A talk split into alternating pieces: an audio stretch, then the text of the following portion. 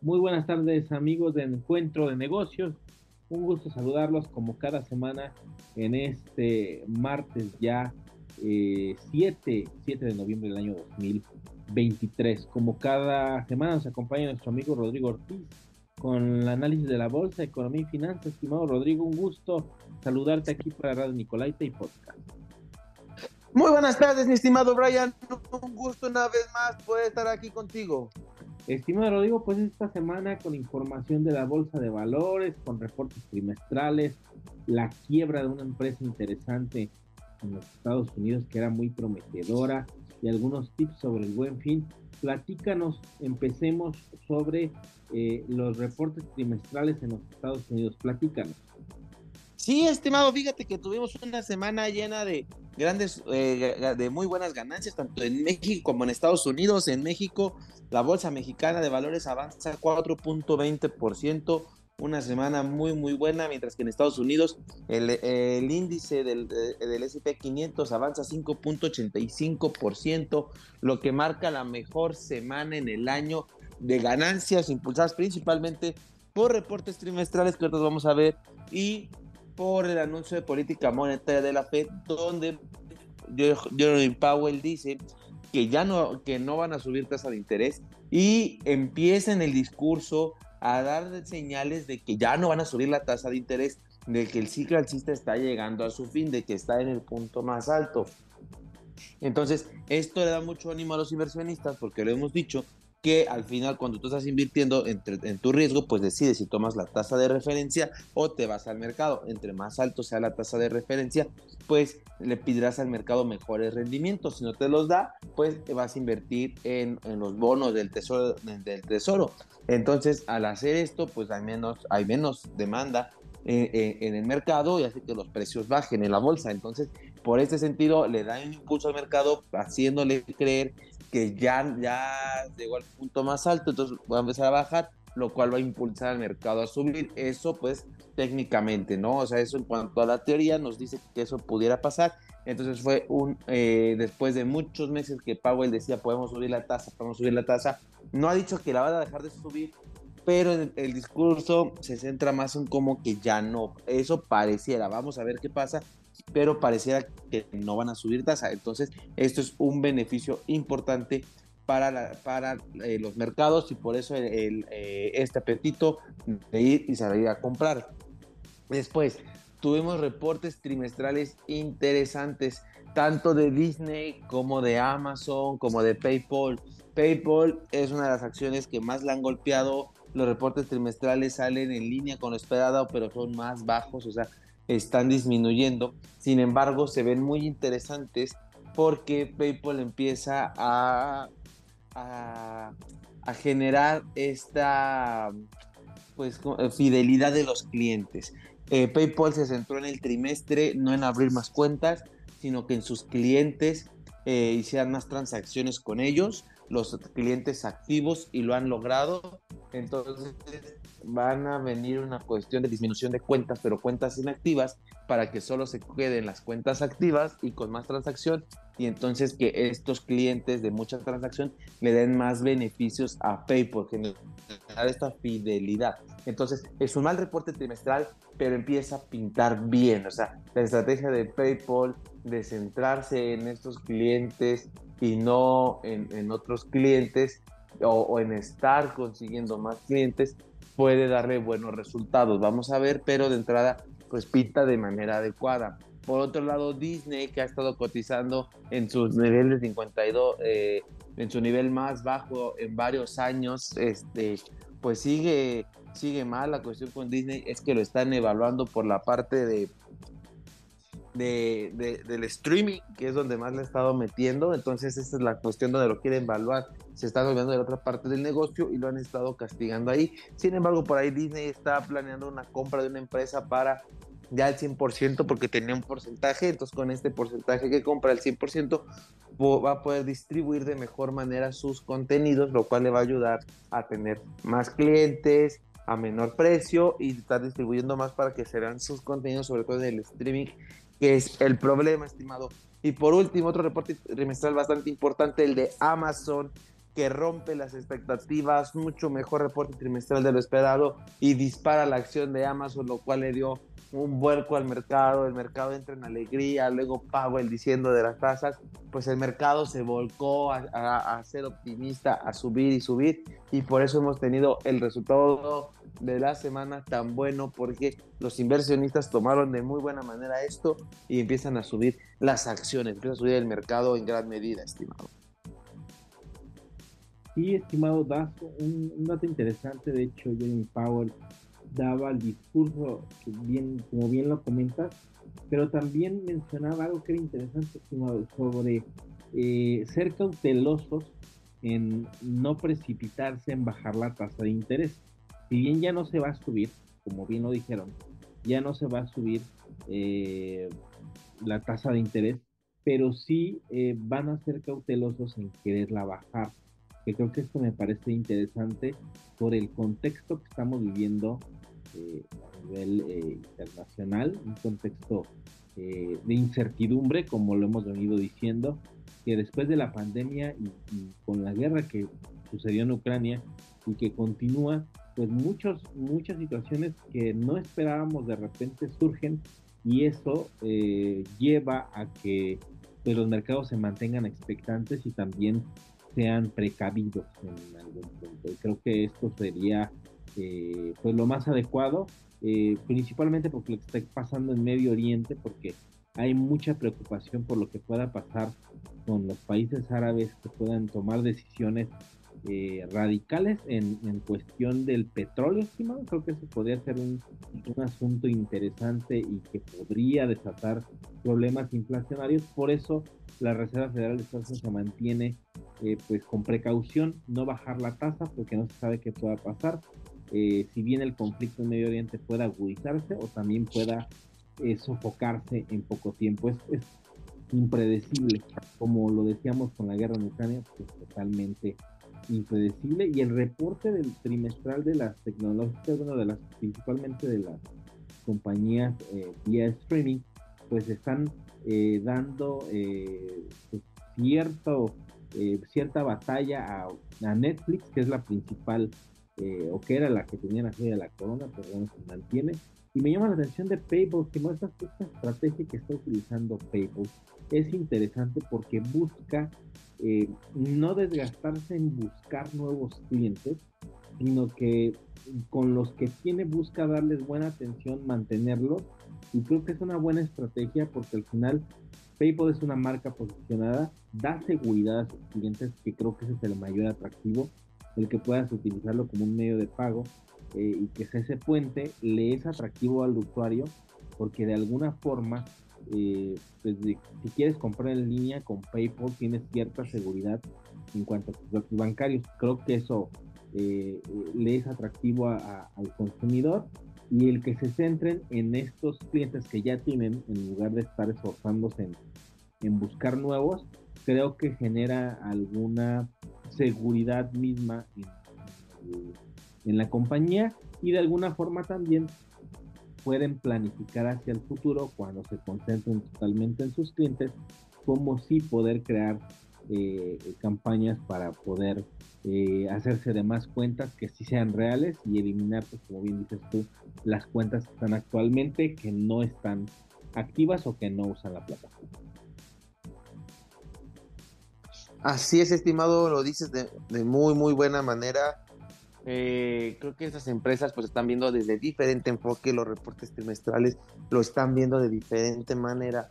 Y creo que eh, sobre todo las más golpeadas que es PayPal y Disney están preparando el camino para regresar a, los grandes niveles que tenían pero tiene que funcionar la estrategia. Si no les funciona la estrategia van a ser más golpeados y no creo que eso estén buscando. Y por otro lado pues Amazon es el rey del internet el rey del comercio electrónico de las compras, entonces, bueno, de las ventas por internet. Entonces, eh, ¿qué más decimos? No? Ha hecho las cosas muy bien eh, los últimos años, eh, ha crecido y crecido. Vamos a ver hasta dónde llega, porque esa es la, la cuestión con Amazon, hasta dónde va a poder llegar. hasta dónde va a poder eh, crecer, hasta dónde va a poder hacer, porque pues al final tiene un mercado limitado, que es las compras a nivel mundial, ¿no? O sea, el consumo que tenemos. Entonces, en una recesión puede venirle un golpe muy fuerte. Eh, eh, hemos hablado que este año ya el riesgo de recesión se ha desvanecido, pero pues todavía hay ahí riesgos corriendo que pues pudieran llevar a una recesión del próximo año también se han estado desvaneciendo, pero muchas veces estos efectos económicos llegan en el peor momento, ¿no? Cuando nadie los espera, cuando todo es alegría, llegan y golpean muy duro y es donde Amazon se puede ver perjudicado en este sentido.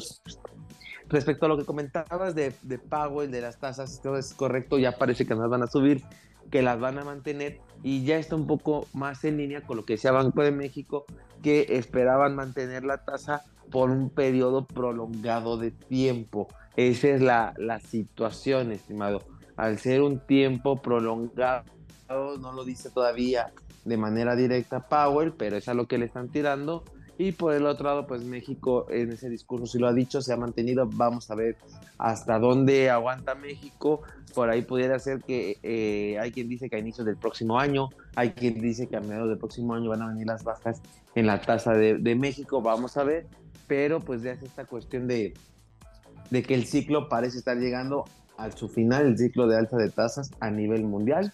Vamos a ver qué pasa, pero es muy importante para nuestra economía ver qué está haciendo la Reserva Federal para poder seguir manteniendo diferenciales, poder seguir atrayendo inversión. Hay que estar cuidando mucho Estados Unidos que no entre en recesión, porque si lo hace hay que tomar estrategias y medidas diferentes, estimado.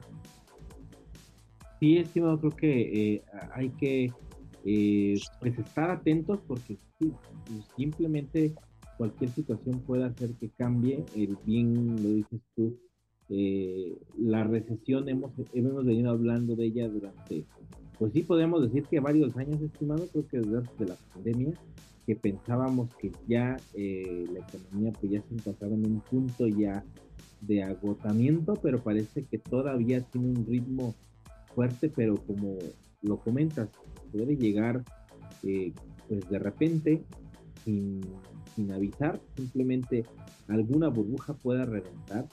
Y lo preocupante es la magnitud, estimado. Yo sigo insistiendo en ese punto en el que eh, pueda darse alguna situación que ni siquiera la tengamos contemplado. Creo que eh, aquí mismo lo hemos hablado semana a semana cuando hablábamos sobre ciertas cuestiones que ni siquiera nos imaginamos y de hecho han pasado, han pasado diversas eh, situaciones a nivel, a nivel mundial que de alguna forma han llevado a que la economía se tambalee, pero que no la tumba, o sea, no, no cae en recesión la economía mundial.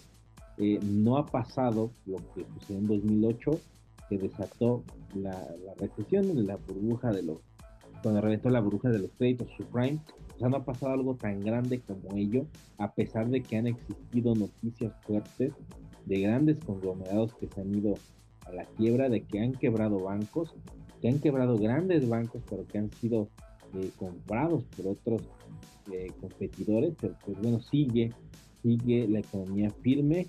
Eh, lo preocupante, y creo que sí es una interrogante, qué tan fuerte va a ser el golpe pues solamente cuando lo vivamos vamos a tener una magnitud de lo que pueda surgir y más por el tiempo que lleva ya la economía en no cerrarse ese ciclo, o sea, continúa y se extiende y creo que no habíamos visto una extensión tan grande de este ciclo eh, en tiempos recientes, en décadas, entonces creo que eh, pues habrá que estar atentos y habrá que eh, observar todo lo que suceda alrededor del mundo y hablando de situaciones que, están pasando. Una compañía, estimado WeWork, que se declara ya en quiebra, estimado, todavía en la semana pasada eh, se rumoraba sobre que existiera esta posibilidad, pero ya se hizo oficial. WeWork ya se declara en bancarrota en los Estados Unidos y es un ejemplo pues de empresa zombie de la que hemos hablado también aquí en el programa empresas que están con un sobreendeudamiento, continúan incluso algunas cotizando en bolsa, continúan en operaciones, pero pues prácticamente ya no están generando utilidades. Así es, estimado, dices muy bien. Eh, no porque el temor de la inflación o la recesión se esté alejando, quiere decir que la economía va a ser pabullante para todos. Y esta empresa WeWork, de la que se hablaban maravillas, que incluso impuso una moda eh, a nivel mundial de la creación de, de coworking, si fue la que la, primera que explotó y que creó varios coworkings pequeños, fue como que quien dio este giro al negocio, o sea, quien logró implementar este sistema que se que siempre han existido oficinas compartidas, pero que lo llegó, lo llevó justamente a esto, a un sistema, a estar a nivel mundial y oficinas por todos lados y, y se veía creciendo, creciendo, valoraciones y todo, pero llegó la pandemia y no sobrevivió justamente por estas herramientas que, que, se utilizan ahora de videollamadas y demás. A WeWork le pegaron fuertemente, regresa de la pandemia, pero no ha podido regresar a lo que era porque pues, la gente se acostumbró mucho al teletrabajo, a trabajar desde casa, videoconferencias. Entonces ya el uso de, de, de este tipo de negocios es menor y como dices, presentó su solicitud de bancarrota para poder salvarse. O sea, como es en Estados Unidos, ¿no? La bancarrota al final es para buscar salvar la empresa, buscar un comprador, buscar quien le inyecte dinero. Entonces, ahorita está en ese artículo de la ley este, WeWork en espera de, que sea aceptado y ver qué, hace, pero de ser la gran empresa, ahora está pues en bancarrota literalmente, pero lo dijimos, o sea, pasó mucho. Pasó en la pandemia con empresas de renta de autos, con empresas de varios giros, hoteleros y demás, porque pues fue a lo final de WeWork, puede que se reinvente, pero al final tiene inmuebles muy valiosos que puede vender para hacer dinero. Sé que lo está buscando guardar porque al final es su materia prima, es con lo que va a trabajar, pero por ese lado puede obtener dinero, puede hacer negocio. Pero también lo dices muy claro, hay empresas zombie, empresas que están viviendo sin utilidades, que, gracias al apoyo del gobierno están sobreviviendo. Y entonces el momento en que se retire este apoyo, ¿qué va a pasar?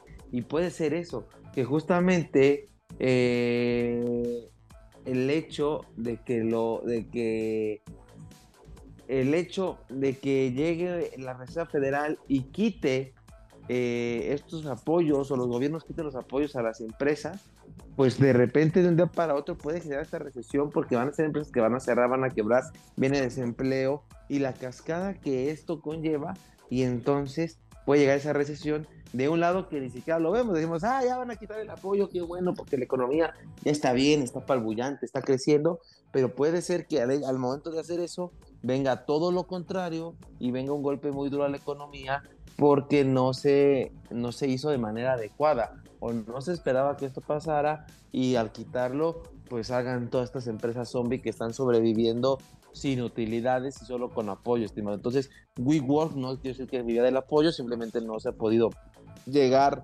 a, a los niveles de ingresos que tenía y cómo estaba.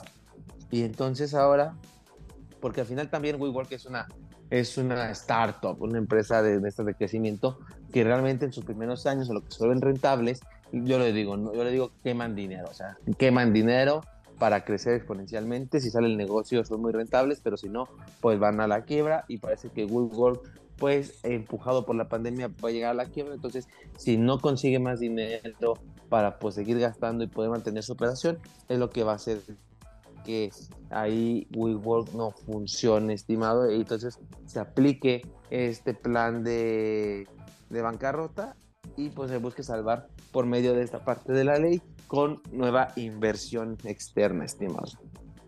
Sí, y algo interesante, estimado, porque eh, bien lo dices tú, al final fue una, una compañía que se crea eh, precisamente porque posterior a la pandemia se pone de moda esta parte del coworking y, es una startup que era prometedora, pero eh, las circunstancias también eh, han cambiado. Eh, también ha, cambiado la forma en cómo se trabaja, o sea, no, no perduró mucho este, esta forma de trabajo híbrido. Para algunas compañías sí, para otras no. Y ha habido empresas en las que los mismos eh, cuerpos directivos han pedido que los trabajadores vuelvan a sus oficinas, incluso las grandes compañías eh, multimillonarios mismos como Elon Musk que han dicho que, tienen todos que volver a trabajar en la oficina. Apple, por ejemplo, y sus colaboradores. Google, en el que le ha costado trabajo eh, pues hacer que vuelvan sus colaboradores. Entonces, eh, ver que una compañía de este tipo, pues en algún momento fue pues sumamente expectante a que fuera un éxito, y de repente cae. Eh, yo podría compararlo como en algún momento lo fue Zoom, eh, la plataforma de videollamadas en la que, pues sí, en la pandemia fue muy bueno y, solucionó muchos de los eh, temas de conectividad con las personas, con las compañías, y que de ofreció soluciones que, que fueron mejorando a través de diferentes herramientas pero creo que supieron cómo mitigar de alguna forma ese, eh, pues ese nuevo cambio a la nueva normalidad o a la normalidad a la que estamos acostumbrados, que es la presencialidad. Entonces, como tal, estas compañías, algunas como Zoom, pues sí decidieron o pudieron eh, entender que pues solo fue momentáneo y continuaron nuevamente con su esquema en el que tenían anteriormente, siguiendo ofreciendo sus mismos servicios de telecomunicaciones con mejoras pero ya no con la intención de, pensar de que iban a vender igual. Entonces creo que WeWork tal vez se quedó con, el, con esa misma idea de negocio de que iba a ser siempre igual y que nada iba a cambiar, pero la realidad es que todo está cambiando constantemente, estimado, y pues bueno, le tocó, son empresas zombies, como estas cuantas puede haber, no lo sabemos, como le decimos aquí, pues hasta que no suceda algo, estimado, y que verdaderamente anuncien una quiebra, y pues llegando a la parte final del programa, estimado, viene ya el buen fin. Eh, yo creo que podemos tener estos dos bloques desde la quinta semana ya más cercano al buen fin. Viene el buen fin, estimado. ¿Qué se le puede recomendar a las personas para que cuiden su dinero y hagan buen uso de él en este periodo de ofertas en el que la iniciativa privada pues, eh, genera todo este eh, bloque de ofertas durante este fin de semana largo? Sí, estimado, mira, vamos a dar algunos consejos rápidos de qué pueden hacer de aquí para empezar a tener un buen fin. Lo primero que necesitan es hacer un presupuesto. ¿Cuánto están dispuestos a gastar y pueden gastar para no sobreendeudarse? Eso es lo primero. No hay que endeudarnos de más para tener un gasto controlado y esto se logra con un presupuesto. Punto número dos, estimado, bastante fácil. Empezar a ver qué se quiere adquirir porque desde ahorita se empiezan a ver precios y con eso vemos en cuánto está para ver que en el buen fin no nos apliquen la de que sube el precio y después lo bajan y no dicen que es un descuento. Y de esa misma manera ver que lo que queremos comprar realmente tenga un descuento, tenga una promoción en el buen fin. Si no la tiene, pues no necesitamos comprarlo en ese momento porque realmente no estamos aprovechando una oferta. Entonces deberíamos de esperar para otro momento en que haya una oferta o alguna promoción de meses sin intereses así que nos permitan pues llevar más tranquilo nuestro, nuestro gasto, estimado. Entonces hay que ver eso, ¿no? Que tenga eh, eso, primero cuánto queremos gastar, después cuánto eh, buscar los productos que queremos adquirir y empezar a ver si tienen ofertas o algo que nos pueden apoyar a ahorrar dinero. Número tres, no sobreendeudarnos, no, no pasar de más la tarjeta y no abusar de los meses sin intereses. Se nos hace muy fácil adquirir cosas a meses sin intereses pensando que en pagos chiquitos no lo vamos a sentir. Sin embargo, esto puede ser contraproducente porque si no tenemos un control, podemos tener muchos meses sin intereses y que se haga una gran deuda que después no podamos pagar. Entonces hay que estar vigilando mucho nuestros meses sin intereses para evitar eh, ese tipo de situaciones. Y hay que, hay que estar muy pendientes de nuestro banco qué promociones tiene para el buen fin, ya que muchas de las promociones en el buen fin son más bancarias que del negocio. el banco dice, gasta X cantidad y te regreso un cashback, te, bonifico X cantidad de dinero, etcétera, o con mi tarjeta de meses sin intereses. Entonces hay que estar muy pendientes de nuestros bancos qué promociones tienen para poder ahorrar dinero, porque es donde más dinero vamos a lograr ahorrar a través de nuestro banco estimado. Interesante, estimado. Pues bueno, con este primer consejo nos quedamos sobre eh, pues hacer un presupuesto, eh, cuidar muy bien esta parte de los sin intereses, que es sumamente importante, estimado, no porque sean eh, pues, pagos que están diferidos sin interés, eh, se pueda abusar de él y después tener una bola de nieve de muchos pagos, aunque sean pequeños, que luego se sea una deuda mucho más grande. Que este bloque se quede estimado, primer bloque para de consejos para el buen fin, que nuestros radioescuchas se vayan preparando y la siguiente semana previo al buen fin con más consejos para poder cuidar el bolsillo y eh, por supuesto que puedan hacer uso eh, de su dinero de manera inteligente. Así es, estimado, y pues ya la siguiente semana muy probablemente tengamos algunas ofertas bancarias que empiecen a, mencionarse, si es así, se las vamos a mencionar para que ustedes puedan ir viendo eh, qué, les conviene y que y vayan pudiendo planificar su buen fin para evitar gastar de más, estimado. Excelente, estimado. ¿Dónde te pueden escuchar con estos y más consejos de negocio? Claro, estimado, estoy tanto en Facebook como Instagram como arroba Rodrigo Ortiz Consultor. Ahí les estoy poniendo bastante información financiera de manera constante. Excelente, estimado. Pues te agradezco que hayas estado con nosotros en Encuentro de Negocios. Nos escuchamos la próxima semana aquí a través de Radio Nicolaita y Podcast. Muchas gracias, estimado. Y de esta forma llegamos a la parte final del programa. Le agradezco que haya estado con nosotros. Nos escuchamos el próximo martes aquí a través del 104.3 de FM Radio Nicolaita.